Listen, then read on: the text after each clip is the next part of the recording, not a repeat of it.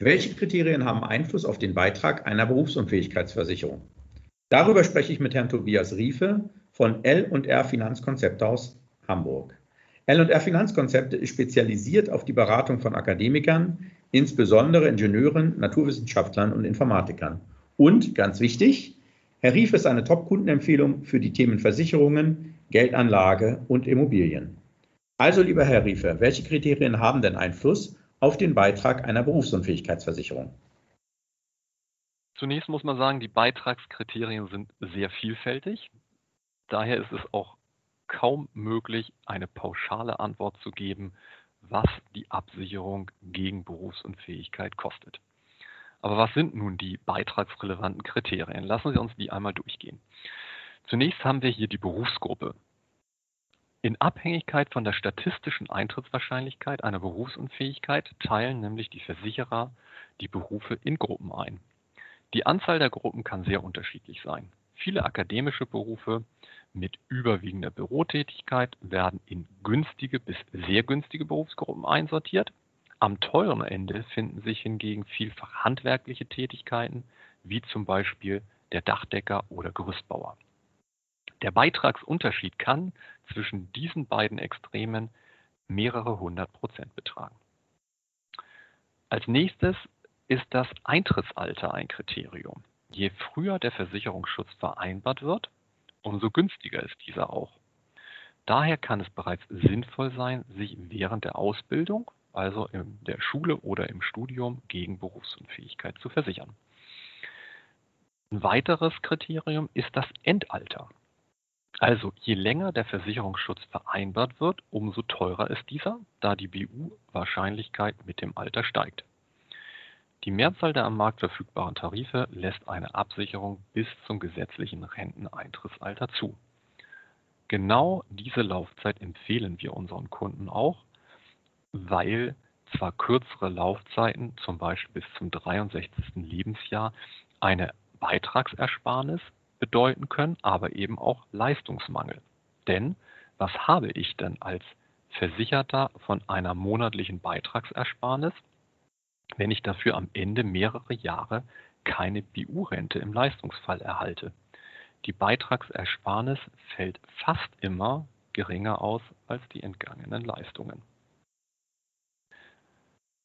Als nächster Punkt kommt die versicherte BU-Rente. Klingt eigentlich ganz logisch, aber erwähnen sollte man es trotzdem. Ähm, es wird nämlich nicht das Einkommen versichert, sondern eine vereinbarte Rente.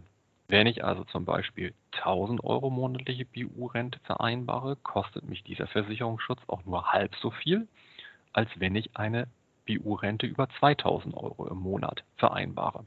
Der Beitrag steigt also proportional zur versicherten Rente. Okay, das klingt ganz schön kompliziert, lieber Herr Riefe. Gibt es noch weitere Kriterien, die den Beitrag beeinflussen? Ja, und zwar jetzt noch einen ganz, ganz wichtigen, nämlich das Kriterium Gesundheitszustand und oder Risikohobbys. Ähm, das liegt daran, dass Versicherer nur einmalig bei Antragstellung nämlich die Möglichkeit haben zu entscheiden, ob und wenn ja, zu welchen Konditionen Versicherungsschutz gewährt werden soll. Daher werden bei Antragstellung umfangreiche Fragen zum Gesundheitszustand sowie zu möglichen Risikohobbys gestellt. Diese Fragen sollten Sie tunlichst wahrheitsgemäß beantworten, damit Ihnen später nicht arglistige Täuschung vorgeworfen werden, werden kann. Auf Basis der gemachten Angaben entscheidet nämlich der Versicherer über die Annahme.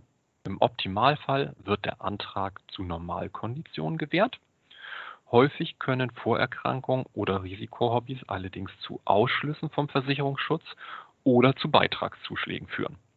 Im schlimmsten Fall wird gar kein Versicherungsschutz angeboten.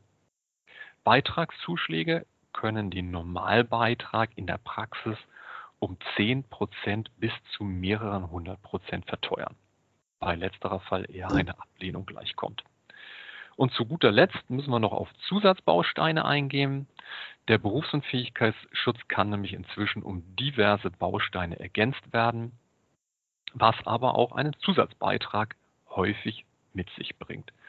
Zu nennen sind da zum Beispiel garantierte Rentensteigerung im Berufsunfähigkeitsfall, Einmalleistungen zu Berufsunfähigkeitsbeginn, eine Arbeitsunfähigkeitsklausel oder erhöhte Leistung im Pflegefall.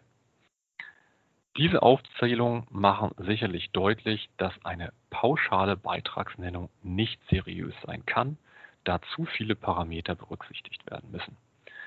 Es ist also vorab immer eine umfassende Beratung zwingend erforderlich. Erst dann kann ein konkretes Angebot gestellt werden. Prima, lieber Herr Riefe, vielen Dank für diese Einblicke. Und wenn Sie mehr zum Thema Berufsunfähigkeitsversicherung wissen wollen, dann setzen Sie sich gern mit Herrn Riefe in Verbindung. Herr Riefe bietet kostenlose Orientierungsgespräche über Videoberatung an. Vielen Dank. Danke ebenso.